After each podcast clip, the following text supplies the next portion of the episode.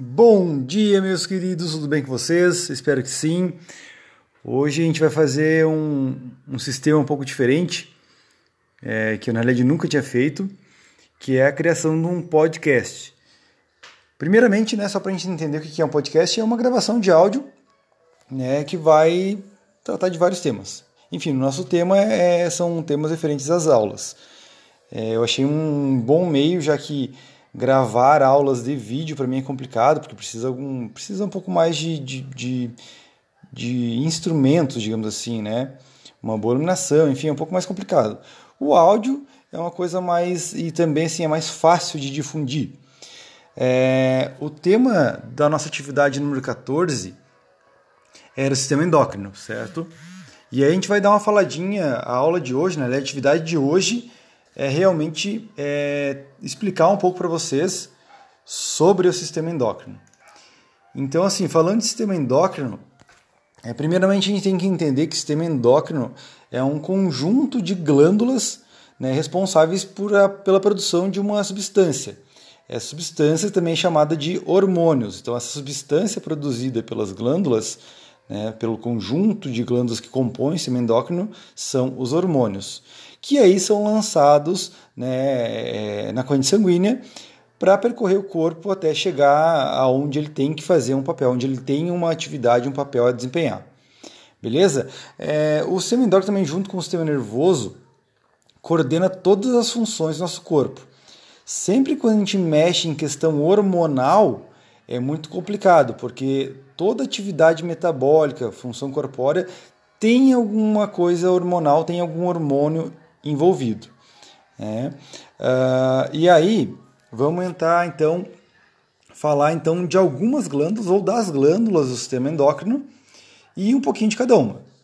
Então, assim, é, primeiramente a diferenciação de glândulas endócrinas e glândulas exócrinas. Uma glândula endócrina é a que tem glândulas mistas também, mas vamos lá, vamos só diferenciar a glândula endócrina de exócrina. É, as glândulas endócrinas, a diferenciação delas é que elas liberam essa substância ou esse hormônio na corrente dentro do corpo. Por isso que chama endo, dentro, né? Já as glândulas exócrinas liberam essa substância fora do corpo. Aí já não é mais a questão hormonal. Nós podemos estar como glândula exócrina, glândulas sudoríparas, né, que secretam suor, nós temos a glândula lacrimal, que vai secretar né, as lágrimas, né, fazer a lubrificação do olho. Então, é só diferenciando glândulas endócrinas de glândulas exócrinas, ok? Beleza? Uh, glândulas endócrinas, então. Então, assim, essas glândulas estão localizadas em diferentes partes do nosso corpo. E aí nós temos como exemplo a hipófise, a tireoide paratireoides, timo, as suprarrenais, o pâncreas e as glândulas sexuais. A hipófise localizada no centro do nosso cérebro, né, ou popularmente chamada de cérebro, né, do nosso encéfalo. A tireoide e as paratireoides aqui na, na, na garganta, para ser um português bem dizido, né? Então, aqui na parte da garganta. O timo fica é, bem no centro do nosso peito. As suprarrenais, o próprio nome já diz, né, é, fica um pouco acima dos rins. E as glândulas sexuais, né, são então o, o ovário, né, e os testículos. Beleza? Beleza, falando então um pouco de cada glândula agora. Começando então pela hipófise. A hipófise, como eu falei, está localizada no centro da nossa cabeça, é, mais ou menos no centro, um pouco abaixo, no, no, digamos assim, no tronco do nosso encéfalo, do nosso cérebro, e ela produz diversos hormônios. É, entre eles, o, podemos citar o hormônio do crescimento. É, ela, a hipófise, gente, ela é considerada a glândula mestre do nosso corpo. Por quê? Porque é, ela estimula, ela é uma glândula que produz hormônios que estimulam, que dão que digamos fazem trabalhar outras glândulas do nosso corpo como a tireoide e as glândulas sexuais. É, que mais que a gente poderia falar da hipófise? O excesso, quando a hipófise trabalha demais, né, ela tem uma sobrecarga, digamos assim, no, no seu trabalho, ela pode é, causar o gigantismo, que é uma doença causada pelo, digamos, pro, pelo cara crescer demais, né? Ou também o nanismo, que é ao contrário, né? Quando ela, ela é, produz de menos, ou ela trabalha muito pouco, ela produz o nanismo, que é as pessoas que têm baixa estatura, beleza? Outro hormônio aí produzido pela hipófise é o antidiurético, né, que é uma substância que, é, digamos assim, faz o corpo economizar água na é, excreção, né, na formação da urina. Vamos lá, dando sequência, então, vamos falar da tireoide. A tireoide é uma glândula que fica localizada no pescoço né, e produz o hormônio tiroxina, que é um hormônio que controla, controla a velocidade das reações metabólicas dentro da célula, a velocidade do metabolismo do corpo. Então nós temos duas situações que podem ocorrer com a tireoide, de mau funcionamento na tireoide: o hipertireoidismo e o hipotireoidismo. Qual a diferença entre as duas? Então, assim, o hipertireoidismo é um funcionamento exagerado da tireoide. Então, todo o nosso metabolismo fica acelerado. O coração bate mais rápido, a temperatura do corpo se eleva, né? a pressão fica mais alta que o normal, já que o sangue circula com mais pressão, né? com mais é, intensidade dentro da corrente sanguínea. Ok? Nesse caso, pode ocorrer o bócio, ou a famosa papada, né? que é causada pelo crescimento exagerado da tireoide ok? Já o processo contrário é o hipotireoidismo. Né? Então, assim, nesse caso o organismo também se altera, o metabolismo se torna. É, falando também, o hipotireoidismo é, digamos assim, um funciona, o, o, baixo funcionamento da tireoide. E nesse caso também há uma série de, de consequências. O metabolismo se torna mais lento, Algumas regiões do corpo tendem a ficar inchadas, o coração bate mais devagar, né? o sangue circula mais lentamente. A pessoa então gasta menos energia se o metabolismo é mais lento, o que tem a propensão de ganhar peso, se torna obesa. Né? É, também nesse caso pode, pode ocorrer o bócio. Tá? Tanto no hipertireoidismo como no hipotireoidismo pode ocorrer é, o inchaço da área da, da tireoide, né? o famoso famosa papada. Falar um pouco então das paratireoides. As paratireoides são quatro pequenas glândulas localizadas atrás da tireoide, que produzem o hormônio paratormônio, que é um hormônio que regula a quantidade de cálcio e fósforo que circula no nosso sangue. Falar das suprarrenais. As glândulas suprarrenais situam-se logo acima dos rins e produzem um hormônio muito conhecido que é a adrenalina. Esse hormônio aí que tem a função de preparação, ele prepara o corpo para uma ação. É, alguns efeitos então da adrenalina são a taquicardia, ou seja, o coração dispara e impulsiona mais sangue para os membros superiores e inferiores, pernas e braços, então aumentando a capacidade do indivíduo aí de correr ou de tomar uma ação, se exaltar em alguma situação. Né?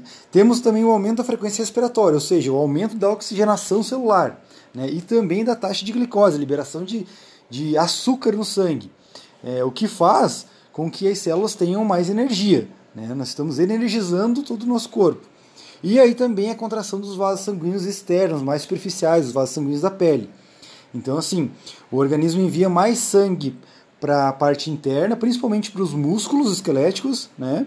E por isso aí nós temos a questão da palidez, já que o que torna nós, é, é, digamos assim, num tom saudável, né? Quando é o sangue. E o sangue, quando ele migra da parte mais externa do corpo para a parte mais interna, órgãos vitais, ou nesse caso musculatura, né, a gente fica a questão de, de branquidão na pele. Né? É, então também a questão.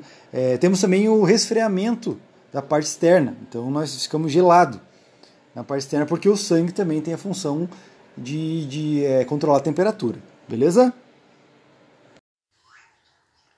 Falar um pouquinho do pâncreas. Pâncreas, que é uma glândula mista, por quê? Porque além de secretar dois tipos de hormônio, insulina e glucagon, ele também produz um líquido enzimático, né? Que é chamado de suco pancreático, que é lançado no intestino delgado e tem a função correlacionada lá com a digestão. Entre os hormônios aí produzidos pelos, pelo pâncreas, então nós temos a insulina. A insulina é um hormônio que controla a entrada de glicose nas células, do açúcar né, é, nas células onde essa glicose será utilizada na liberação de energia. Aí então a, a, a, baixa produção ou a falta né, desse hormônio no corpo vai provocar diabetes. né, que é uma doença caracterizada aí, é, pelo excesso de glicose no sangue, no sangue, ou seja, uma hiperglicemia. Então, assim, diabéticos, né? E aí nós temos duas questões entre diabéticos, os hiperglicêmicos e os hipoglicêmicos, mas na questão da diabetes hiperglicêmica, né, é quando o pâncreas não produz ou produz muito pouca insulina, ou seja, não há um controle da produção, da liberação de insulina no sangue que chega até a célula. Aí nós temos então a questão da diabetes. E aí nós temos então que aplicar, né, são aqueles diabéticos que precisam da, da injeçãozinha né, uh, da insulina aplicável para controlar o nível de açúcar no sangue e, né, e também controlar então a, a glicose que entra na célula. E aí, fazendo o papel oposto da insulina, nós temos o glucagon, que é o hormônio que, de maneira oposta à insulina, ele vai digamos assim, quando uma pessoa fica muitas horas sem se alimentar, sem botar nada para dentro, a taxa de açúcar no sangue cai muito. Ele fica hipoglicêmico, a pessoa tem uma hipoglicemia, ou seja, uma falta de açúcar no sangue. E aí nós temos a, a, as sensações né, de fraqueza, tontura, né, cansaço e até um, em alguns casos ao desmaio. Por quê? Porque a nossa matriz energética é o açúcar, né, é a glicose. Se começa a baixar o nível de glicose, né, temos a sensação então de estar fracos, tontos e até em alguns casos o corpo apaga para tentar queimar menos glicose e manter a pessoa viva. Nesse caso aí, então o pâncreas começa a produzir glucagon, que vai fazer o quê? Vai estimular o aumento da, da taxa de glicose no sangue, então é, levando essa pessoa a ficar ativa novamente. Então, assim, em relação ao pâncreas, dois hormônios muito importantes aí insulina e glucagon. Insulina é o hormônio que controla a taxa de glicose no sangue, ok? Beleza? Controla a entrada de glicose também nas células.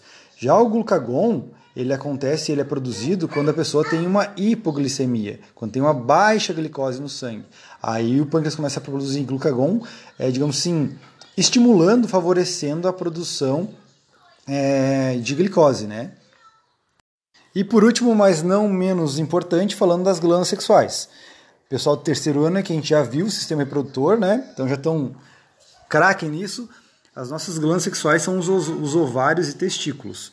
Então, ovários e testículos, que fazem parte do sistema reprodutor feminino e masculino, é, produzindo aí é, células reprodutoras, né? Os ovários produzem os óvulos e os testículos produzem os espermatozoides.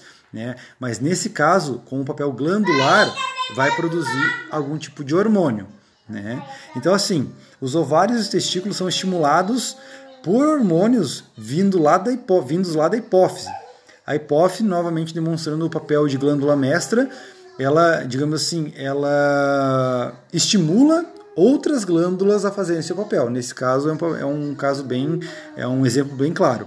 Então, a hipófise manda hormônios que estimulam aí né, os ovários e os testículos a produzir os seus hormônios. Então, assim, os ovários produzem o estrogênio e a progesterona, né, e os hormônios femininos, e os testículos produzem os, é, os hormônios masculinos. Entre eles, o mais famoso é a testosterona, responsável pela, pela aparência, né, pelo pela, digamos, pelas características masculinas, né, como barba, voz grave, ombros, enfim, né, corpo mais avolumado. Ok, gente? Então a gente teve é, um, uma, uma é a primeira vez que eu faço esse, essa questão de gravar áudio, um podcast, né? Eu creio que não, assim, não ficou como eu queria, mas é, um, é uma maneira nova de a gente tentar se comunicar um pouco melhor, já que gravar aula Vídeo realmente ficou muito complicado.